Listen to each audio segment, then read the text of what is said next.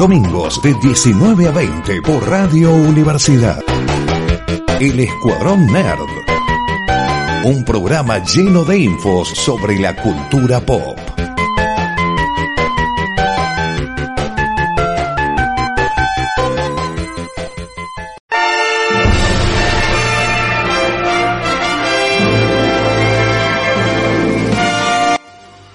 Nuevo programa del Escuadrón Nerd, aquí por Radio Universidad en el 94.7, donde lo vamos a estar acompañando con una horita de noticias del mundo nerd, cine, series, películas y videojuegos, o tal vez solo vamos a hablar sobre los anillos hoy. Mi nombre es Emiliano, me acompaña la señorita Noelia Martínez. Hola Emiliano, ¿cómo estás? ¿Todo bien, no, vos? ¿Todo tranquilo? Uh, no, no, no te das una idea. Soy la tranquilidad en persona. Bien, bien, esa es la actitud, bien. ¿Y el señor Martín López, está bien? ¿Cómo anda? ¿Todo bien? ¿Tranquilo? ¿O más tranquilo o menos? no, bien, bien, bien, bien en general, como, como digo yo siempre. Acá listos para criticar a la crítica. Criticar a la crítica. Sí, sí, eh, bueno, tenemos muchísimos temas que todos van a resumir. Vamos a hablar de, de los anillos hoy, principalmente. Así es, eh, les, les, hemos advertido que tenían una semana de, de, de Changuín para ver los dos capítulos que se han, que se han subido eh, ya hace una semana atrás. Así que ya no tienen excusa. Hoy ya no están spoiler free. Todo lo que se diga hoy va a ser spoiler. spoiler. sí, sí, a partir de ahora sí. Estamos hablando de esta serie que se estrenó por Amazon TV. Dios, siempre me olvido este nombre. Amazon, Plus. Prime. Amazon Prime. Prime. Gracias. Sí, este servicio que no tengo. Amazon Prime se estrenó, se estrenaron ya los dos primeros episodios de, la, de esta serie llamada El Señor de los Anillos. Los Anillos de Poder. Que, bueno, nos dio dos episodios. Eh, volvimos a la Tierra Media después de ¿Cuándo se estrenó la última de Hobbit? ¿2016? No recuerdo, che. No. La verdad que. No sé, hace rato. Sí, no, 2012 fue la primera del Hobbit, así que sí, debe ser la un primera año fue en cada 2012. uno. 2014 fue la última película, el, la batalla de los cinco wow. ejércitos. Mira. Yo decía sí, 2017. Y hace mucho más todavía. wow. Vol volvimos por primera vez a la Tierra Media, una Tierra Media que es idéntica, o sea, es muy diferente obviamente porque son lugares diferentes, más allá dentro del mismo barrio, pero que se parece muchísimo a la de Peter Jackson. Es se algo siente que... mucho, se siente mucho como la Tierra Media del Señor de los Anillos. Que, sí. um, no, no tanto la del Hobbit, la del Hobbit era rara, era como una Tierra Media rara. Un poquito eh, de Disney, sí. Un poquito Disney, un poquito videojuego. Mientras que esta se siente muy, muy asimilable, a diferencia de lo que algunos críticos han, han, han expresado. Bueno, cada uno es dueño de sus opiniones, ¿no? Pero yo la sentí. Serán como... odiados por la misma razón. Sí, serán juzgados por la historia. no, no, de, de, verdad, no sé qué, qué, han, qué, han, sentido ustedes en relación a esto, a lo, a estético y a, y a, la ambientación. Bueno, si quieren empiezo yo, si después le, le voy sacando. Eh, Dale. Me encantó la serie. Sí, tiene cosas que no, no sé a dónde van. Hay la gran pelea esta de no es canon, sí es canon, ok. Pero yo la veo como es una historia en la Tierra Media, una historia basada en los personajes de Tolkien. Compro totalmente y todo lo que veo ahí es hermoso, como las estructuras, las construcciones de los elfos, como el, la propia escritura de los elfos es circular, como hay un detalle de producción en cada una de las cosas y como cuando pasamos a los enanos o pasamos a los humanos es totalmente diferente y entendés que son reinos, que son lenguajes visuales diferentes. Compro totalmente todo el producto hay algunas cositas que tengo mis dudas, pero me encantó, lo adoro. No digo que es la mejor serie de la historia, ¿no? Es como. No, pero. Tampoco, pero es, es algo que no está al pedo, no es algo que, que no vale la pena, ni, ni que es errado, o que solamente es codicia para hacer dinero. Que sí, está hecho para hacer dinero, pero es algo que tiene eh, como mucho amor y mucho conocimiento de la parte de atrás. Yo siento que tiene bastante arte, en muchos sentidos. Sí, sí, sí. sí. Visualmente es hermosa. O sea, desde la primera, sinceramente es como, es como dice Emiliano, yo siento que estamos ante productos que ya vimos, o por lo menos es, tal vez no es muy familiar en, en la estética, por lo que hizo Peter Jackson en, en, en general, pero también el, el, profesor Tolkien hizo una descripción bellísima en algunas cosas, o por sí. lo menos nos dio una idea de, de diferentes lugares, seres y, y todo eso que me parece que cuando yo empecé a ver esta niña que estaba ahí con esa ropa y todo, yo totalmente me metí, sabía dónde estaba navegando, mínimamente veía los colores, las paletas, la mu música, la artísticamente música, es hermosa. Las telas de la ropa, por favor. Sí, la música merece un, un, aplauso especial, de verdad. No solamente la música durante el transcurso de la, de la serie, sino la intro y la música de los finales, ¿no? Capítulo 2 es el que tiene intro. El episodio 1 directamente empieza la acción, tiene una, una presentación y sigue. Empieza, hace, perdón, hace mucho, eh, se, yo voy a decir, se, se, apoya en lo que son las, en las trilogías porque empieza eh, todo en, en, negro, pantalla en negro y Galadriel hablando. Alguien que nos enteramos con el tiempo que es Galadriel, pero empieza igual que la, lo que es la trilogía de, de Jackson. Sí. Y le da esta especie de, de unidad de, voy a decir que es como esta cosa de, de, Star Wars, casi de es los hechos se repiten o pasan igual o parecido porque la historia rima. Sentí Sí. mucho de eso.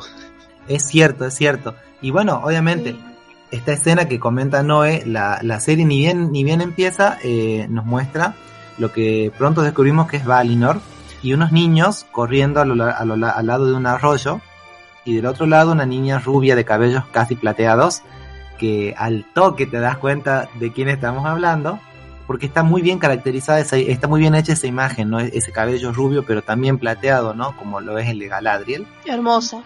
Y estos niños pronto nos daremos, nos daremos cuenta que también son Noldor, porque lo que hacen a continuación es hundir el barquito que Galadriel, en una clara referencia a, a lo que pasó mucho tiempo después en, en Alcoalonde, ¿no? Por ahí yo escuché, y, y acá voy con el tema de las críticas, muchas, muchas de las personas que se han largado a criticar la serie desde el punto de vista de lo cinematográfico, o y más te diría desde el punto de vista de lo literario, han tenido un problemita de memoria o quizá de, de conocimiento en cuanto a la extensión, porque plantean cuestiones o hacen, o hacen cuestionamientos, críticas, comparando la, la serie con los libros, que ya de, de entrada dijimos que la serie es muy poco canon, así que no. Sí.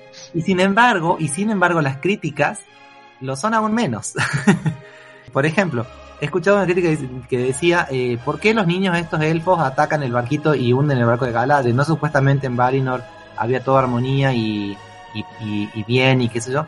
Sí, es una, una generalización de Valinor, pero también sucedían cosas como Feanor entrando al- al- a los salones de su padre y amenazando con una espada a su, a su hermano Fingolfin, porque había hablado mal de él. Sí, no, ¿Se no, la, escena, no? eran civilizados, pero no necesariamente eran buenas personas. Claro. Bueno, buenos elfos, Eh, buenos elfos, sí. Tolkien ti- tiene una frase que, que Gandalf la dice, el ser elfo es básicamente ser una, sí es ser buena persona, o sea, eh, es ser, como decimos, en, un nivel básico, bueno, muy difícil que haya un elfo malo que vaya hacia el mal directamente a sabiendas, pero sí había violencia, sí habían malos entendidos, sí habían entretelones en Valinor, ya de antes de, de la presencia del Señor Oscuro, ¿no? Entonces, y esta escena donde, donde estos chiquitos, que muchos de ellos a mí me han parecido pelirrojos, lo cual los situaría tranquilamente como los hijos de Feanor, hunden el barquillo de Galadriel y Galadriel, como, como corresponde a la descripción que hace Tolkien de esta, de esta jovencita, cruza corriendo el arroyo y está a punto de propinarle un puñetazo al, al primo. En vez de una hostia, le dio una lemba en toda la cara, sí. Cuando su hermano Totalmente. eh, Finrod la detiene. Bueno, ahí aparece otro personaje importante en el, en el desarrollo de, de Galadriel, que es Finrod Felagund, su hermano, que evidentemente es una persona muy importante en su vida. Posteriormente Galadriel hace lo que yo, lo que yo denominaría como un, un super resumen en apenas unos minutos de toda una edad. Sí, sí, porque eh, esto es algo que la serie te da a entender, o sea, si vos sabés lo que es la historia, lo, lo vas a captar, que en ningún momento te empieza a contar sobre las desgracias que vivieron algunos antes de que esté el sol y la luna. El sol y la luna aparecen en la primera edad, si no me equivoco. Sí. Sí. Aparecen, sí, porque la, la historia de los ellos es, es, es un periodo de. Había época oscura donde no había nada, luego había unos faros, luego está en la edad de los árboles, y luego pasamos a la primera, segunda y tercera edad. Cada una, dale más o menos, tiene entre 2000 y 4000 años. Exactamente. La, la edad del sol y la luna es cuando ya entran los humanos al juego. Y digamos, toda la edad previa es cuando están los elfos más que nada solos en la tierra y también con los enanos. Y esto es algo que habíamos charlado en un momento de.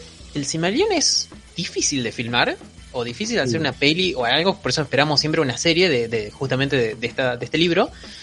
Porque son, no sé, 10.000 años de historia, donde hay personajes que te aparecen en una sola página, en un solo párrafo y nunca más. Y hay otros que sí tienen un desarrollo mucho más largo. Sí, Y acá lo que charlábamos de. Veíamos cosas de Númenor, que en algún momento de la segunda edad pasa algo con Númenor, veíamos cosas de, de Valinor, que Valinor nunca nadie vuelve luego de la tercera edad, o sea, no tenemos historias que estén, no, no tenemos conocimiento de Valinor luego de la primera edad. Claro. Y entonces, ¿qué iban a hacer? Y me han usado esta técnica que es del, del flashback para contarnos un poco de- del pasado rico que tiene cada uno. Y la verdad que está bueno. Yo pensé, eh, no es, no es Arrow, no es el embole de la isla No, de Arrow no. o los mejores momentos de la isla de Arrow tampoco, pero la verdad que funciona y eh, me, me encanta esto de ver las, estas, todas estas razas viviendo en armonía porque también tenemos orcos. Cuando digo armonía es, Sí. eh, bueno, no todas viven en armonía, ¿no? Se llevan bastante mal. Orcos horribles, por cierto. Sí, con barba y todo. Y hablando de, de canon, esto no nos da una edad en particular, no nos dice que es el año 3200, nada. Pero por algunas eh, averiguaciones, por algunas cositas que podemos tirar, eh, aparentemente son los últimos años de la segunda edad, tal vez los últimos 30 años de la segunda edad. Porque Claro. eh, están vivos eh, Durin, que es Durin 4, el, uno de los reyes que estaba ahí en Moria justamente en, la- ya en la tercera edad.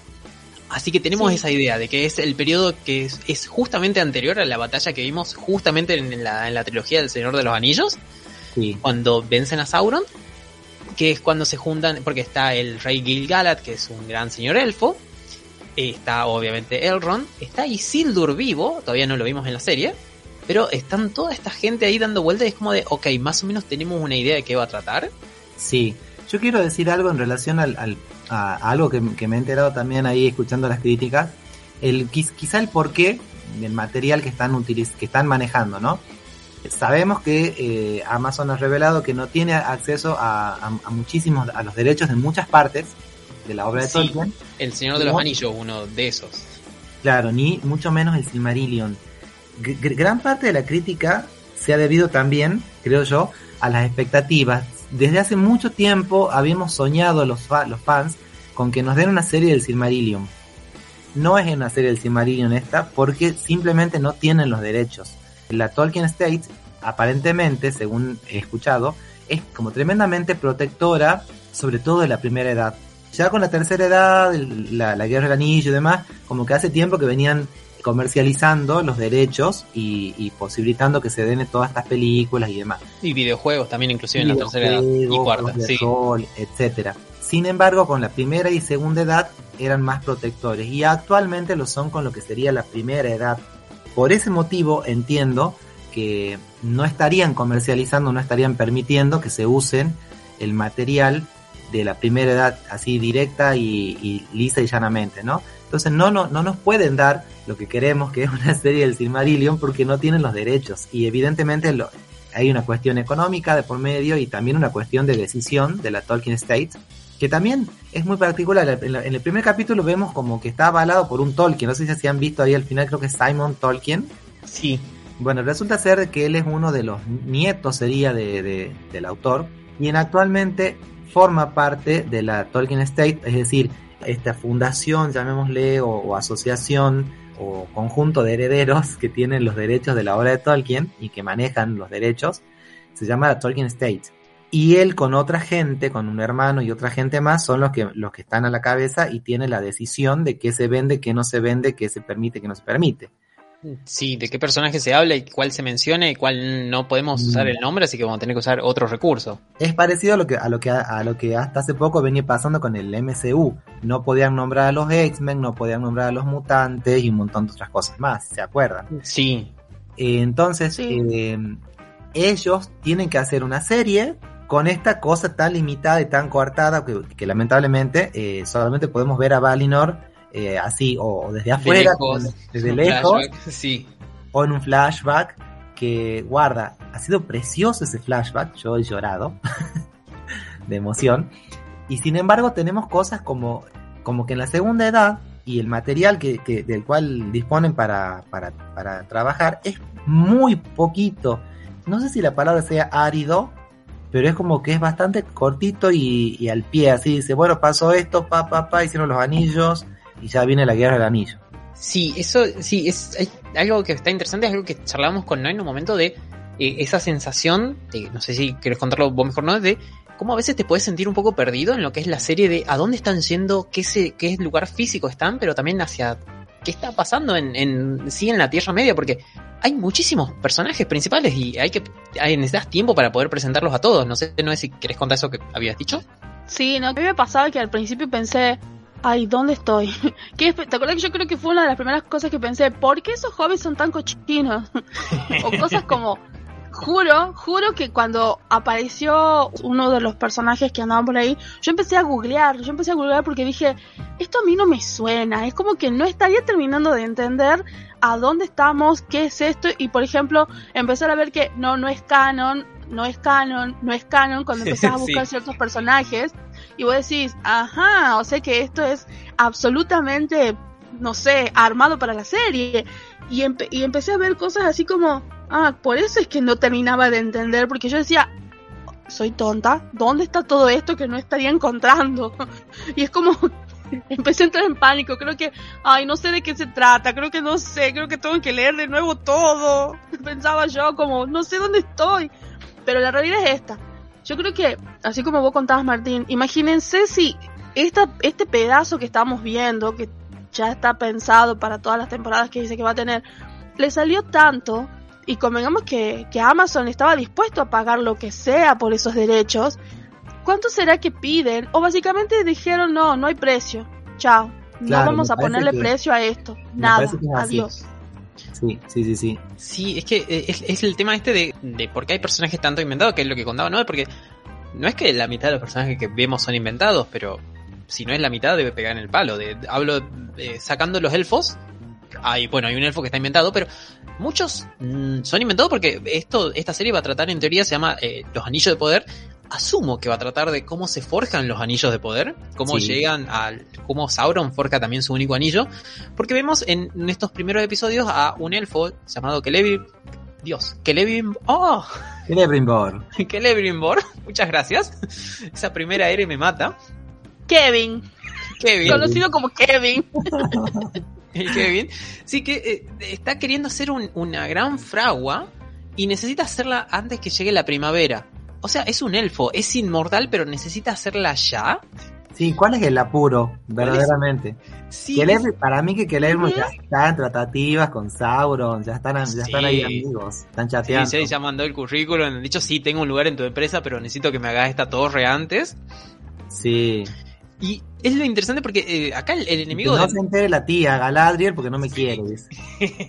sí, es, es lo interesante esto, ya sabemos de entrada que el enemigo es Sauron, lo, lo dice Galadriel desde las primeras escenas básicamente. Sauron mató Sí. a mi hermano, mató a un montón de elfos, le dice a un humano básicamente, tengo más gente muerta que lo que te queda de vida a vos para que yo te los diga todos los nombres. Sí. Eh, Es bastante fuerte esa frase en el momento.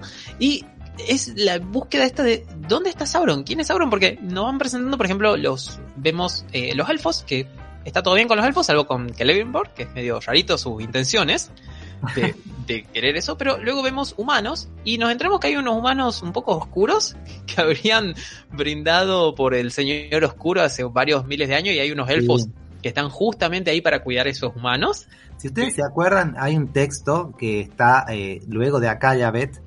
Casualmente Akayabet es un, es un diálogo que tiene Finrod Felagund, eh, cuando estaba vivo todavía, con la humana, con, con una de las humanas más sabias en relación al, al tema de la vida y la muerte, ¿no? De los humanos y de los elfos.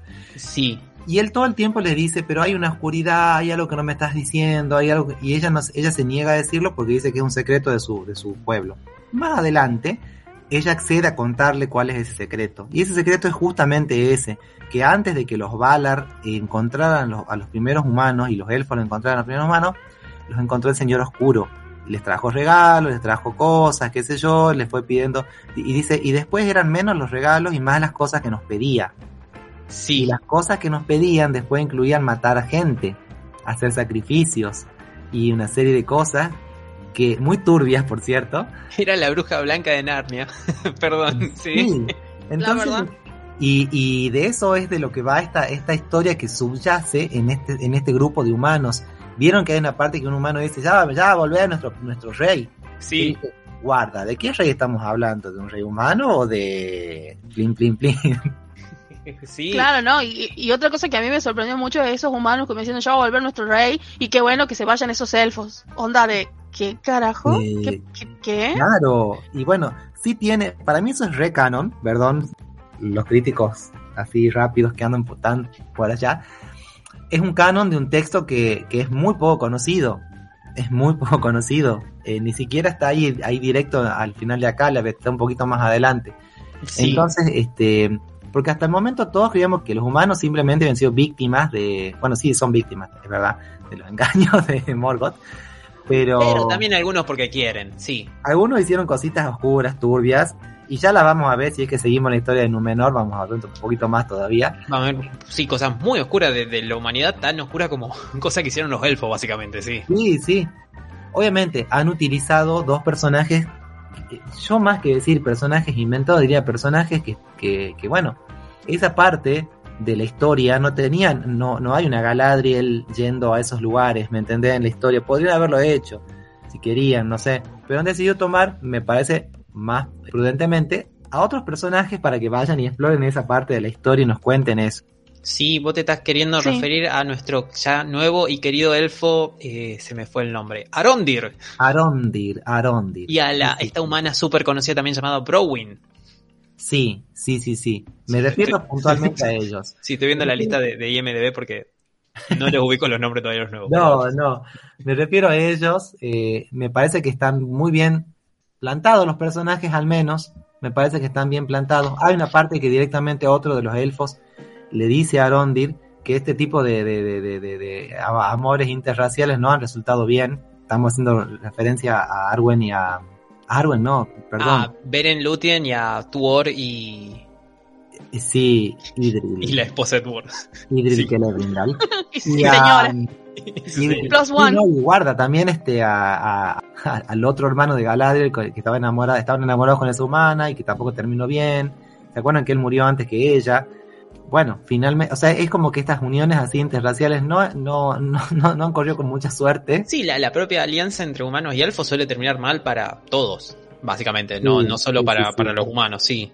Entonces como que bueno, ellos ya están de entrada en un amor que no, que, que, bueno, amor, calculo que de eso se trata, no creo que todos nos hemos dado cuenta, no creo que nadie se haya... Sí, aparte, eh, algo que estábamos charlando con él en un momento, eh, el chico tiene el mismo color de piel que el elfo. Y que no se condice con nadie más en la aldea. Ay, sí, bueno, pero no sé, yo vos sabes que yo no voy por esa teoría, sí. Hay una parte que cree, mucha gente cree que, y de hecho le dicen al, al changuito, como que o el padre se fue por el elfo o le fue el padre, no sé. Pero no Sí. creo, no creo, porque guarda, hay, una, hay un momento que él, eh, eh, él les dice, voy a decirte algo que te lo he dicho de todas las formas menos con palabras. Y mirá, si, si es el padre del chiquito, Es- sí, es como. ah, es como que dice, estoy enamorado de vos, ay, de verdad, no. Sí, y aparte, yo creo que lo que más me llama la atención de todo esto, que bueno, que también conversamos con, con Emiliano, eh, de- ni bien estuvimos viendo la, la serie, es que haya elfos viejos. Ah, Grandes. Y a mí no me gusta, o sea, el rey, el rey, el rey elfo inclusive, no me gusta. Me hubiera preferido, el- es cierto, el actor que hace de, de- no me acuerdo cómo se llama el actor, Gil-galad, es altísimo. eh, sí. Claro, el personaje, el actor que lo, lo, lo hace, lo actúa, es altísimo. No me gusta la peluca que tiene, no me gusta Ay, cómo sí, tiene no, hecha el, el pelo. ¿Viste, ¿Viste que no tiene patillas? Lo de las patillas, una vez que lo volví a ver, eh, no lo puedo dejar de ver. Que no, le lo faltan las patillas. sí. Entonces, que, que aparezcan así elfos tan viejos. eh, yo creo que el, el más viejo que nosotros vimos en El Señor de los Anillos fue Hugo Weaving. Y era perfecto, perfecto porque encima no tenía una arruga. Y el rostro de él y todo en general era como, sí, te re creo que era el, el más grande de todos. Pero de ahí los demás eran como, eso es lo que a mí no me desagrada un poco. Y otra cosa que me llamó mucho la atención es como el muchachito este tiene esa espada oscura y que con su sangre le estaba haciendo crecer. Es como, ¿ah? ¿Qué Sí, eh, acaba eh, de Sí, pasar? sí, sí. Interesante, bueno, sí, interesante. Esta espada también puede ser inventada para la serie. O tal vez puede ser algo un poco más oscuro en la trama que algunas eh, espadas de, de propio. Obviamente es de Sauron porque tiene el ojo. Pero eh, Sí. no sabemos muy bien si puede ser ah, tal vez alguna espada que tal vez en algún momento tendrá algún Nazgûl porque se parece muchísimo a la, No, no tanto en la forma, pero sí a cómo funciona de que se va creando, descreando esas cosas. O tal vez algún, algo que habrá quedado de Morgoth. No, no sabemos, porque está en un pueblo de gente no muy buena, o por lo menos gente que, que transaba con el Señor Oscuro. Así que puede ser una especie de reliquia oscura, no sé, o algo que de número, no sé. La, verdad que me llama mucha atención eso de cómo van a usar la magia, cómo van a hacer cosas. Sí. Sí, y podemos pasar al, a, un señor más que esta cosa de no sabemos quién es porque no lo presentaron en la serie, no le dieron nombre, lo, lo llamamos el extraño. Y es el. Pelo largo, sí, sí. Sí, y es el señor de las uñas sucias, eh, sí, que. Sí, sí, que lo, decimos o no lo decimos. Sí, eh, cae de un meteorito y para nosotros es Gandalf. Es Gandalf. Es Gandalf. No llega, mira, no llega a ser Gandalf. Nos han engañado. Hacemos piquete. Sí, vamos a la puerta de... Sí. ¿Saben, qué? Eh, me, me parece que la serie hace el planteo, juega un poquitito así con el planteo, de que no sabemos si es, un, si es bueno o malo. Alrededor de él aparece con formas de fuego, parece el ojo de Sauron. Mata a las y y es un fuego que no quema, que es algo que dice Galadriel, que el mal eh, es tan, que es como tan malvado que da frío, que no puede producir calor. Es como de, mm, no sé. Mm, bueno, vieron eso, ¿no? O sea, este, creo que la serie nos está planteando esta duda que se tiene que resolverse con que es Gandalf o Lorin, que no lo sé, no estoy seguro si, bueno, eh, han elegido esta manera, eh, digamos, original de, de, hacerlo llegar a la Tierra siempre, no hemos imaginado que llegó en barco. Eh, se suele decir que Kierdan los recibió a los justamente a estos cinco magos. Y como Kierdan es el carpintero de barcos, está en la ciudad de barcos, como bueno, entendemos que vino en un barco. Claro, luego podemos, luego podemos saber que este señor, después de todas sus aventuras en, en, Hobbit, en Hobbitlandia, fue al, al, puerto y dijo, hola Kirdan, y dijo, ¡ay, hola! El pibe que cayó del, del Una vez que recupere el habla, dice, una vez que recupere el habla, ¿no? Porque por algún extraño motivo, según, según la Hobbit, eh, Nori es por el golpe que se pegó, perdió el habla. Es como, ay, pobre, perdió el habla, pero sabe leer, o sabe escribir. y dice cosas así como, ah, como si estuviese lanzando hechizos. Ure, ure, dice. Ure mana, sí. Es, interesante porque, bueno, eh, Gandalf es un mago, ¿cierto? Pero Gandalf, eh, Saruman, Sauron son básicamente los, la misma idea de seres, diferente poder. Pero eh, nos plantean eso, ¿qué pasa si no es Gandalf, si es otro? O en el tema de ah, por qué tal vez no vamos a decirle, nadie le va a decir Gandalf, es porque el tema de los derechos del nombre de Gandalf me parece que está en la tercera edad, no en la segunda, que es la que esta serie tiene comprada los derechos. Sí, sí, no, sí, sí, sí, en realidad es como que está, creo que, creo que la serie también está jugando todo el tiempo y yo hasta el momento acepto con estas cosas de decir, no me la han contado, pero tampoco me han dicho que no puede ser. Es como decir, está bien, sí. Galadriel nunca fue a Númenor. Ok, en ninguna parte dice que fuera, pero nos dicen que no fuera. Exactamente, sí. Entonces, Sí, son los espacios oscuros que te dejan libertad creativa de hacer lo que vos quieras. Sí, sí. Y que esperemos que funcione bien. Sí, tal cual. Yo quiero decir una cosa en favor de los hobbits. Yo, eh, a diferencia del resto del mundo, desde hace eh, siglos, Ya, ya Tolkien dijo esto de que a todo el mundo le gusta la hobbitería y que es como que son personajes muy entrañables, muy queribles y qué sé yo. A mí la verdad que los hobbits nunca me han, nunca ha sido de mi devoción, mucho. Vamos a hacer un movimiento para cancelar a Martín por lo que acabo de decir. Yo no sé, será por será, porque, porque es como que me cuesta ir con la corriente y, y es como que son tan, tan, tan populares los hobbits y las cositas y qué sé yo. Bueno, ahora eh, para mi gran sorpresa, estas hobbits no canónicas, que son este Nori y, y Poppy, llamadas por mí Froda y Samantha. Eh, Samantha, sí, está bien. Las requiero, mira, no sé por qué, me han reconvencido de todo lo que dicen, este, las quiero y guarda, es verdad lo que dice Noé, estos hobbits de alguna forma vendrían a ser los, los antepasados de aquellos que nosotros vemos en la comarca tan prolijitos y tan así perfectos en todas sus cositas. Sí, son 3.000 años antes justamente de eso. Claro, es mucho tiempo. De esos hobbits. Es mucho tiempo y esa es otra cosa que yo también me daba cuenta, ¿no? Es mucho tiempo antes, entonces como que tienen un largo camino por delante hasta, hasta llegar a eso. De hecho son nómades. No hay nada más este, opuesto a la idiosincrasia hobbit. Totalmente. Además, este, te, te muestran esta cosa de casi son como pequeños civilizaciones así como gitanas que viven en sus caravans es más, son extremadamente temerosos y huyen y, se, camuflan todo el tiempo. Es como que da la sensación que verdaderamente nadie sabe de ellos porque están camuflados con la naturaleza, porque viste que tienen cositas en el pelo, cositas en la ropa, que da la sensación que se mimetizan con todo el ambiente. Y, han, de alguna manera han hecho correr la voz, o sea, correr la voz de que son peligrosos, cosa que nadie se atreve a buscarlos. Eh, sí, porque Les, sí, les, tienen miedo a las demás personas cuando están dando vuelta puede ser un hobbit, no dicen hobbit, usan el otro nombre. Sí, pelosos. Un peloso, sí, pero eh, la, verdad que está bastante interesante ese hecho y todavía no tienen escritura, tienen una especie de como sabio, mago. Sí, que ve una, una especie de, de... Sí, de dibujos y a través de los dibujos es como de, ah, ok, hay, hay un tipo con con cuernos, ok, hay un lobo, es como que en qué época estamos del año, tal vez dependiendo de lo que está este libro. O sea, es un tipo de escritura, pero quiero decir, no tiene un lenguaje escrito. O, tal vez sí, pero tiene otro nombre. Bueno, eso, eso en cuanto a la hobbit, eh, hobbitesas, esas tan, tan, tan entrañables. Yo lo único, la, única objeción que tengo, y quizá acá voy a mostrar yo la hilacha de falta de conocimiento, ¿no? Todas las mujeres tienen nombre de flores, o de plantas, no sé. Malva, Pop, y la protagonista hobbitesca es Elanor, Nori, le, llaman, pero es Elanor. Hasta donde yo sabía, la Elanor es una flor que hay en Lorien, es un tipo de flor élfica. Obviamente Sam le pone a su hija ese nombre porque él ha conocido Lorien, ha visto las Elanor doradas, entonces es como que, pero no le encuentro mucho sentido que esta, esta, esta civilización tan primitiva de Hobbit ya, ya tenga conocimiento de esa flor en particular. Si estoy equivocado, pido disculpas de, ante, de antemano, ¿no? puede, ser, ¿no? Es, es extraño esa parte. Todavía no tienen contacto con los elfos estos, estos hobbits. Eh, o muy poco contacto. Sí. imagínense que los hobbits de, la tercera edad, que son los que nosotros conocíamos, en general tenían poco contacto con los elfos era raro el que, el que tenía. Sí, pero ya, veías como un poco de, por lo menos a mí me pareció por los libros y la peli, de como la cultura élfica o la, la, la, sola existencia de los elfos, como que ya los invadió un poco y los modificó, como que algunos como Sam deseaban ver un elfo.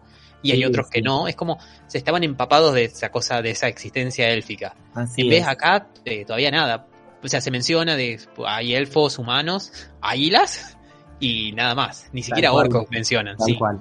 Yo me quedé hace, un ratito con, el tema de la intro. Quiero hacer un comentario nada más como para que no quede también con que es tan poco canónica la serie. Es verdad que la intro es, me refiero a la intro cuando digo el prólogo, lo, lo, que, lo que Galadriel cuenta de la primera edad, es muy cortito y es muy, eh, con muchos vacíos, ¿no? A mí me hace acordar mucho a lo que, a la, a la manera en la cual los Noldor contarían esto, omitiendo cosas. Es decir, no están mintiendo, están diciendo cosas que son verdad, pero sí están omitiendo muchos detalles Sí, tuvieron un buen abogado a la hora de decir, ¿qué, qué vas a decir acá? Y decir que te levantaste y que llegaste a la oficina. No digas qué pasó en el medio, ni por qué se chocó un auto, ni quién robó el banco, ni qué pasó con esa masacre élfica. Como no conté esa parte. Vos decís que te levantaste y llegaste a la oficina.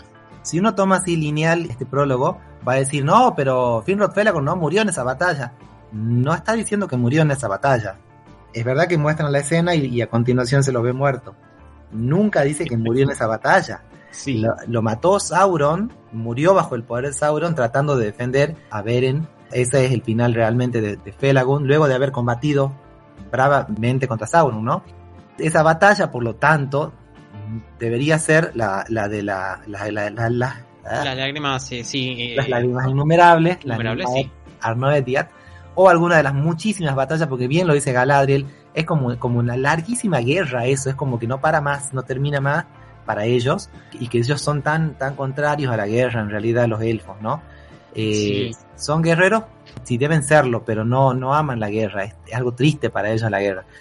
Mm. Entonces son miles de años de guerra resumidos en una cortísima escena, que se lo ve a Finrod ahí gritando en la batalla, luego cosas como llegamos a, a, la Tierra Media en barco, sí, algunos llegaron en barco, otros llegaron caminando, pobres, es como que no es lineal y no es este literal, si se quiere, la, ese prólogo. No se lo tomen así como que solo eso pasó. No, no, no. Es, un gran resumen omitiendo, tal vez deliberadamente, muchas cosas. Sí. realmente triste es cuando Galad le dijo nosotros éramos éramos no sé inocentes o felices y no no, no necesitábamos Ah, sí, la no palabra muerte No Y después la de- palabra. Claro no teníamos la palabra no era necesaria no existía para qué y eventualmente con todo lo que pasó hicieron tuvieron tantas definiciones para la, o tantas palabras para lo mismo y ella parada en la montaña de casco fue impresionante Sí. impresionante. Muy bonita, pero impresionante también. Y en la relación que ella tiene con su hermano, o cómo se, la, cómo se lo plantea, y cómo aparece el hermano. El hermano aparece el sol, o sea, es luminoso, Sí, rubio. sí, sí. Es una presencia impresionante, inclusive ella misma cuando la ponen, en, en realidad ella tiene tonos más fríos, él tiene tonos más cálidos. Él da la sensación que fuese el sol, mientras que ella es esa cosa de plata que está parada en la parte verde, como lo ve y ese su hermano es divino.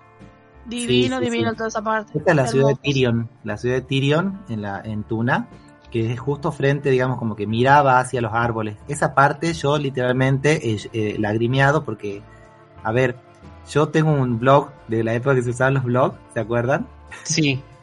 Mi, Sí. mi blog se llama Tyrion de los elfos. O sea, imagínense que para mí ver eso así de repente en una en la pantalla ha sido como muy muy lindo.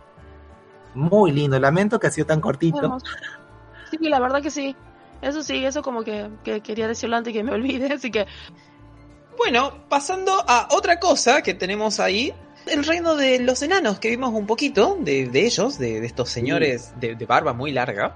Sí, básicamente sabemos que estamos en presencia del de, el reino que conocemos como Moria o Khazad Dûm en el idioma de los enanos, porque lo dicen ellos. sí, lo, lo van cantando inclusive en un momento. Pero me gustó mucho el tema de la música, de que, que nos- cuando nos presentaron eh, los elfos, había música, había sonido, había colores en particular. Cuando nos presentaron los enanos también. A los hombres no, Sí. es como no son importantes todavía. O Hay no apareció. Con los hombres sí hay un, hay un leve dejo a lo que sería Rohan. Yo estuve escuchando la banda sonora estos días también, que están Sí. muy hermosas, y las recomiendo. Y sí, sí tiene como su- sus temas distintos, las distintas razas, las distintas et- etnias, no sé cómo llamar. Son razas, razas. En Tolkien son razas, es así. Sí.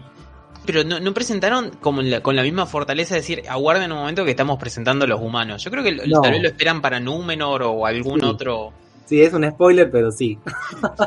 Van a aparecer. Es como Númenor tiene, Númenor tiene su tema musical y es bellísimo. Es una cosa nueva. Ah, yo me voy a entrar con la serie, entonces no Sí. lo había visto. Sí. Bueno, pero los enanos nos han presentado no solamente de la estética, sino que por primera vez vemos una ciudad enana completamente funcional. La, la otra la vimos en el Hobbit al inicio de la peli, dos minutos y, Sí, y nada. destruida. Pero, eh, nunca más nada. Sí, acá vemos eso, vemos eh, grandes espejos que usan para tener luz dentro de la montaña, porque viven directamente dentro de la montaña. La montaña es justamente su, Claro. su ciudad. Cultivan. Vimos, sí, cultivan, vemos ascensores, vemos cataratas, vemos de, de todo ahí dentro. Mm. Y vemos eh, justamente al señor Elrond yendo a construir lo que tal vez sea la, la última alianza, sea una gran alianza entre elfos y enanos. ¿Qué les pareció? ¿Les gustó? ¿No? A mí me, me encantó desde el momento en que todos los enanos estaban cantando, tenían música y cómo hablaban de, de la piedra, de, de esa Sí, religión extraña que tiene. Sí. Eso que dice que Celebrimbor, que los enanos tallan la piedra y, y- y tratan a la montaña como si fue, como con la gentileza que uno trataría a un padre anciano, con el respeto que uno trataría a un padre anciano. Sí. Es como mm, una cosa muy especial la relación de los enanos con, con la piedra, con los materiales y con Aule, a quien nombran constantemente. Aule Sí. es el Valar de los enanos y de los Noldor. Totalmente. Sí, sí, sí, justamente el creador. Es, es un gran momento, un gran momento donde vemos también eso de que a veces tal vez nos pasa de largo de que los elfos viven demasiado tiempo porque son eternos, salvo que se Mm. mueran o los maten. Pero son eternos y en las demás tierras, en las demás, perdón, razas en la Tierra Media no, y todos somos mortales ahí. Y un enano le dice en un momento, che, pues estuviste ausente en mi vida 20 años. Tal vez para vos no es nada, pero yo estuve toda una vida ahí en el medio, me casé, tuve hijo, pasaron cosas y vos no estuviste en ningún momento ahí. Claro, y, y él le reclama porque son amigos. Entonces como que le dice, vos, am- vos que Sí. te decís mi amigo, te fuiste 20 años y no, no viste nada de lo que pasó en mi vida. Me, me acuerda mucho ese momento de cuando Elrond le, le dice a justamente a Aragorn de, ah, perdón, a, a Arwen de, che, este, vos vas a estar con él, vas a ser feliz unos años y después vas a quedar sola el resto de tu eternidad acá. ¿Qué, qué onda? Claro. Eso es algo que a mí me, me, me pareció hermoso, que me parece que también tiene que, que tal vez de otra forma no, no lo vimos, pero tal vez es como que te tr- tratan de dar a entender en cuando, cuando vemos este, toda la, la- esa juntada que se hizo en la casa de Aaron, cuando Sí. van los hobbits, todo por el anillo y demás. Pero aquí es como esa cosa, esa familiaridad, esa cosa de no te vas a quedar a cenar. Capaz que te, capaz que te dejo entrar a mi casa, pero no vas a comer. Está bien, no voy a comer. Y viene el esposo y dice, ay, sos vos el amigo de no sé qué, que no sé qué de aquí, que de allá, re amorosa. Ay, Yo sí, quiero nos destacar- presentan- nos presentan este personaje que todo el mundo amó, que es la princesa Disa. Sí. Todos amamos. sí, sí. Hermosa como está caracterizada, pero por favor, el detalle de la mesa, las sillas, las copas, la jarra, por favor, qué precioso. Que básicamente es como, e- es como la estructura del edilicio en donde ellos viven, transformado en utensilio doméstico. Me pareció, parece, puede ser una tontera, gente, pero la me, me pareció hermoso como yo quiero esa jarra, yo quiero Sí, esos utensilios, forma así yo como quiero esas sillas rectilíneas. hermosas, hermosas, muy hermosa esa esta, esa cosa así de la interacción y cómo, cómo vemos a ese Elrond que sigo diciendo que tendría, que, me- que no sé, me, tengo mis cositas con este Elrond, Es un Elrond especialmente con su pelo. es un Elrond que se, que se está perfilando mucho para el tema político, creo. Elrond es un personaje en El Señor de los Anillos que eh, es muy político, más allá de lo que hemos visto en la, en la película. Es un personaje que, que les cae, no sé si les cae bien a todos, pero por el quien todos tienen respeto. Eh. Lo cual vos dijiste bien, ¿no? En el concilio de Elrond van todas las razas ahí a discutir y todos eh, están bajo el, digamos, el auspicio de Elrond en su casa. Y bueno, tienen respeto por él todos. Y, y esto, y esto se va construyendo ahora, ¿no? En, en esto que vamos viendo, este Elrond que recién está empezando con la política y con esto de la diplomacia y es muy hábil, muy hábil Sí, en esto de, lo, en- de, de convencer, ya después vamos a mencionar otra cosita con, con respecto a las habilidades de, de convencimiento de Elrond, Sí. pero acá también ustedes han visto cómo de a poquito lo va llevando a, a su amigo Durin hacia donde él quiere. Sí, es un manipulador, es una persona tóxica. Digo, es un gran, eh, sí, conciliador. Está, está bueno, vamos viendo eso de las necesidades, de que también le hace lo mismo eh, justamente a, a Galadriel en un momento, porque Sí. eh, ahí acá viene algo que Martín nos va a contar. justamente del lado de Galadriel, de que, que hay- es una crítica que se le dio a justamente Galadriel diciendo, bueno, me pone una mujer empoderada directamente con armas, con armaduras, pero hace lo que las demás personas quieren, no lo que ella quiere. La, la ponen, claro, algunos críticos dijeron, Sí. nos, muestran, nos mostraron a Galadriel con armadura, pero a la vez sumisa a lo que los demás le dicen y qué sé yo. Guarda con esto. Si eso fuera así, sería una crítica muy válida, porque Galadriel es, el- es la persona más antigua, más sabia en este momento en Tierra Media y en los años por venir también. Claramente sería la, la persona más reverenciada y cuya opinión tenga mayor valor o debería tenerla. Y sin embargo, en la serie eh, aparece un Gil-galad que no le da audiencia, o sea, ella tiene que pedir audiencia para hablar con él y no se la da, directamente va a la, a la ceremonia esta de premiación y es como que le va poniendo esas coronas a los demás el- elfos y a ella también. Pero guarda que hay un, hay un gesto muy particular ahí que no sé si yo porque ya la vi dos veces y Emiliano me lo hizo notar, son las miradas. Galadriel le pega una mirada a Gil-galad y se queda quieto y la mira él por un segundo, casi con miedo, Sí. y luego continúa lo que está pasando. ¿Han notado eso? Sí, es muy interesante Sí. ese momento por- porque básicamente Galadriel tiene esta misión personal que toma de su hermano de buscar a Sauron y vencerlo. Y llega básicamente casi hasta el fin del mundo y más allá y ella quería seguir, seguir yendo y la, y la propia compañía se le revela diciendo fuimos más lejos de lo que era nuestra misión. Nuestro rey dijo hasta acá, eh, tenemos que volver, no vamos a seguir de viaje. Entonces ella regresa, de mala gana obviamente, ya con la intención de pedir una compañía nueva y demás. Y el Galat como que se la quiere sacar de encima, Sí, a- pero hay- con un terror. sí. sí, e- es, es muy raro esto que está pasando. Yo creo que vamos a saber un poco más después. Realmente de quién fue la idea de sacársela de encima o, o de, o, de, o de premiarla, porque guarda, ¿no? Sí. Lo, Eh, lo, lo venden como un premio, yo lo entendí como sacársela de encima. Sí. Mucha gente vio esto. Me molesta, me molesta Galadriel, me la voy a sacar de encima mandándola a Valinor. Sin embargo, si analizamos bien, la idea de que vaya a Valinor ha sido de Elrond. La idea de, de mandarla a Valinor ha sido como una especie de, entre comillas, premio a Sí. Galadriel. Independientemente que, que Gilgalad no tenía el derecho de mandarla, no podía, no le era permitido, solo los Valar podían darles, dar ese- esa gracia. Sí. Previo arrepentimiento por parte de los Noldor, ellos podían levantar la prohibición de que ellos vuelvan. Los Noldor, como Galadriel y toda su familia, estaban prohibidos, estaban proscriptos de Valinor, mientras que no pidieran perdón por los hechos sucedidos en la primera edad. Vamos a decirlo así cortito, ¿sí? Galadriel no pide perdón porque ella considera que no ha hecho nada malo y que por y, es una, elfa orgullosa, no altanera como han salido a decir por ahí, pero sí muy orgullosa. Entonces no podría volver. Pero guarda, luego de la escena esta que, decíamos con Emi que se, pegan esas miradas en realidad, uno podría decirle, ¿por qué no le dijo, no, no me voy a ir? A mí me parece que es por, por una cuestión de respeto a las instituciones y de respeto a, a, a ver, ¿cómo decirlo? Ella sabe que su sobrino, en este caso Gilgalad, es el rey de los Noldor por las cuestiones de las sucesiones reales. No le tocaba a ella, lamentablemente, pese a que fuera la mayor de, los, presentes. Vieron que a veces las sucesiones van de padres a hijos, de hijos a varones. Y sí. Como podemos ver en Juego de Tronos. O... en Juego de Tronos, básicamente. La, eh, Galadriel le tocó ser acá la, la, reina que no fue. Literalmente, literalmente. Ella es la mayor. Y sin embargo, el sobrino termina siendo rey de los Noldor. Ahora, lejos de complotarse ella y de, y de, y de decir yo debería o yo soy superior, ella acata esta autoridad de alguna manera eh, por derecho que tiene él, ella acata lo que son las normas, por eso pide audiencia y por eso no se va y se planta como uno lo haría. Y de alguna forma no quiere quitarle legitimidad, porque si ella de alguna forma reclamara o, se pusiera, eh, pusiera en duda la autoridad del rey o los mandatos del rey, le está quitando legitimidad y eso podría llevar a una guerra civil de los Noldor. Ciertamente no quiere eso Galadriel, no nuestra Galadriel que conocemos. Sí, una nueva guerra, podemos decir. Una nueva guerra. Porque los Noldor han tenido problemas de, trono desde hace mucho tiempo. Otro día lo podemos contar si quieren. Desde el inicio del primer rey de los Noldor, que viene la sucesión entre dicha. Y en esta etapa en la cual estamos, sepamos nada más que en quien ha recaído la, corona es en Gil-galad.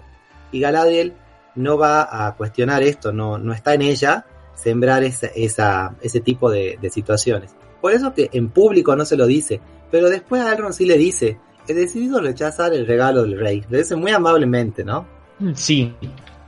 Y él es quien, nuevamente, haciendo uso de sus habilidades diplomáticas barra extorsión, sí, el señor tóxico, sí.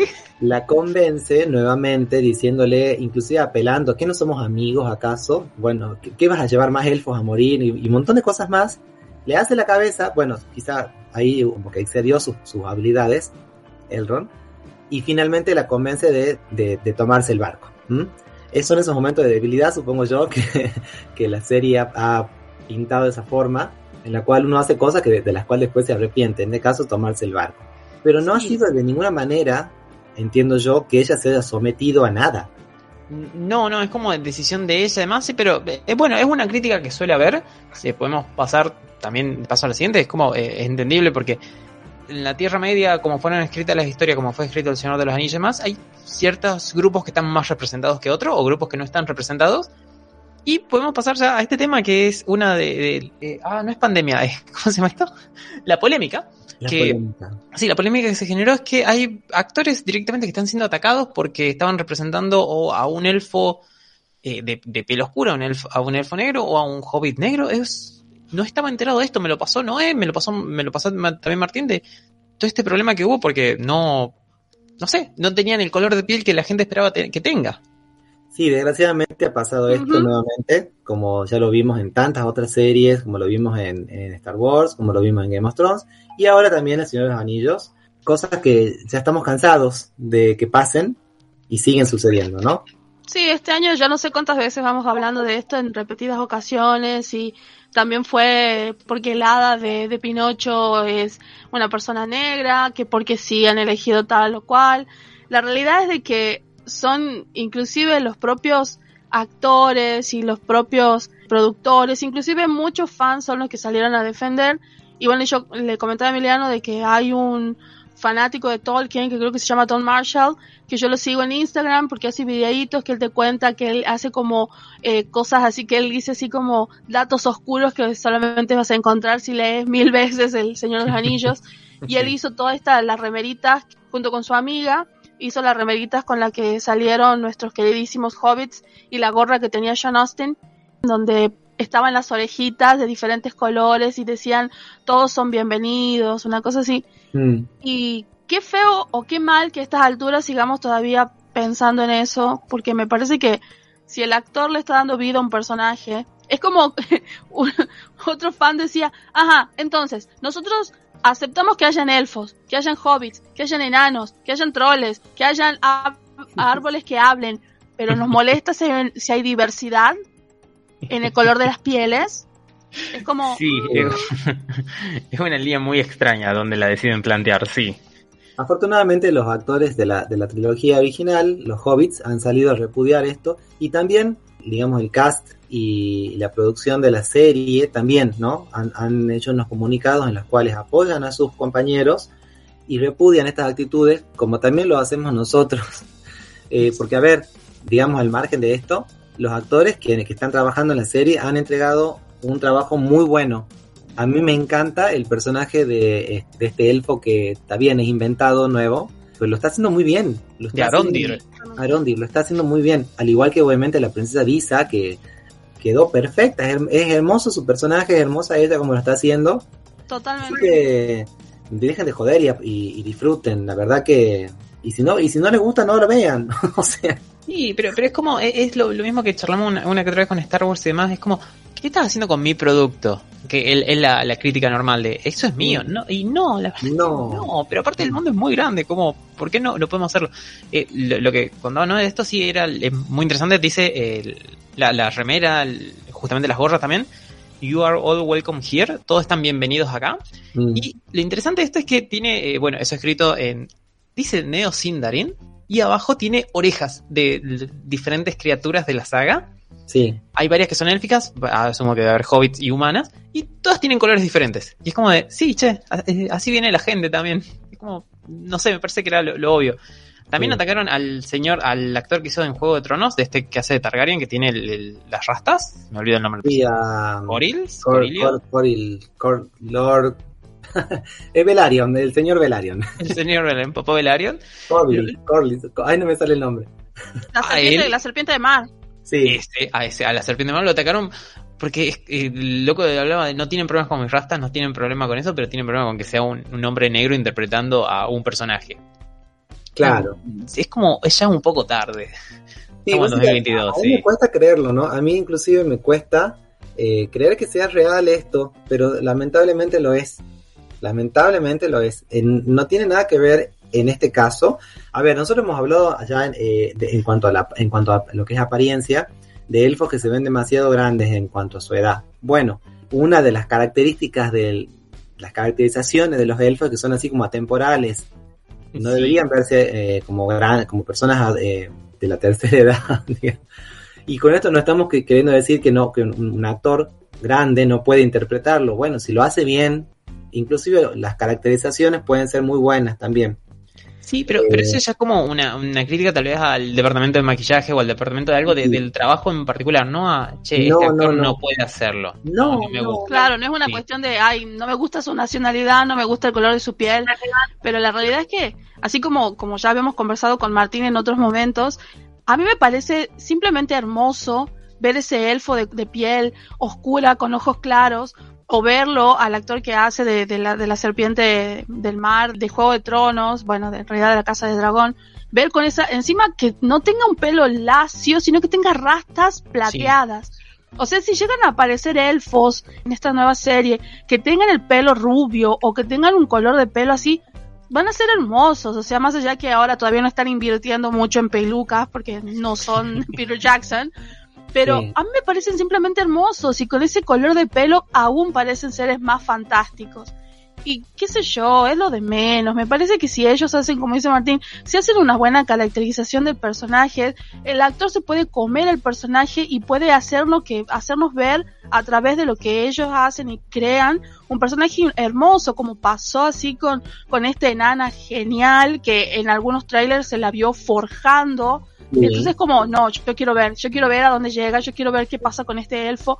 Aparte el elfo que apareció tiene una elegancia, una forma de hablar, una forma de moverse.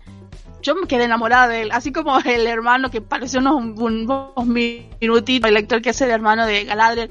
y este elfo yo quedé enamorada de ellos dos.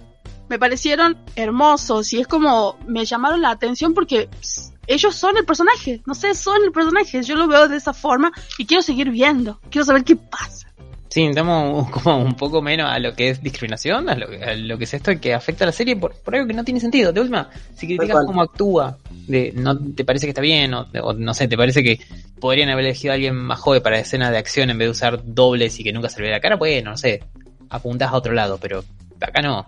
Y, Bueno. y ya que estamos, también voy a apuntar yo a, a esto. T- tampoco nos refugiemos en el canon para criticar este tipo de cosas. Me parece eh, absurdo porque hay, hay, hay, hay cuestiones que son más valiosas que el canon, si se quiere, de una obra. Y es este tipo de cosas, ¿no? Eh, evitar la discriminación, evitar esto que va mucho más a discrimi- la discriminación, la segregación es directamente en contra del espíritu de la obra del profesor, del profesor Tolkien. Así que no, Sí. nos val- no nos valgamos del canon, no, no nos hagamos los pretendidos fans para utilizando esto para criticar el hecho de la inclusión de, de- de gente eh, negra en la, en la serie, ¿ah? porque de verdad es como decir, eh, fijarse en un, en un detalle y no ver el, el espíritu completo de la obra. Sí, la, la verdad que sí, encima en un detalle que no, no tiene sentido, sí. Exactamente. Y otra cosa, otra cosa que ha sido muy criticada, la inclusión de los hobbits en esta, en esta historia. Dicen, no, los hobbits no aparecen. Sí, más vale que no, es- que, que no aparecen en el libro, en esta parte, pero en algún momento empezaron a, a existir. De verdad, no, eh, o sea, hay, hay registro de su, de su existencia a partir de tal fecha, ¿verdad? Sí, Esto no quiere decir que ese día ah, surgieron a la vida. aparecieron desde la nada, sí. Sí, es- como- es justamente una adaptación y es lo que hablábamos de eh, la serie usa los lugares oscuros de, de- donde Tolkien no escribió para decir, che, nunca dijo que Galadriel haya ido a Númenor, pero tampoco dijeron que no. Pero dijo que no. sí, Claro. sí. Y Entonces sí, y yo también, es como que no, no sé, yo no sé qué vendrá en los capítulos que, que siguen. Espero que no haya algo que realmente también a mí me choque.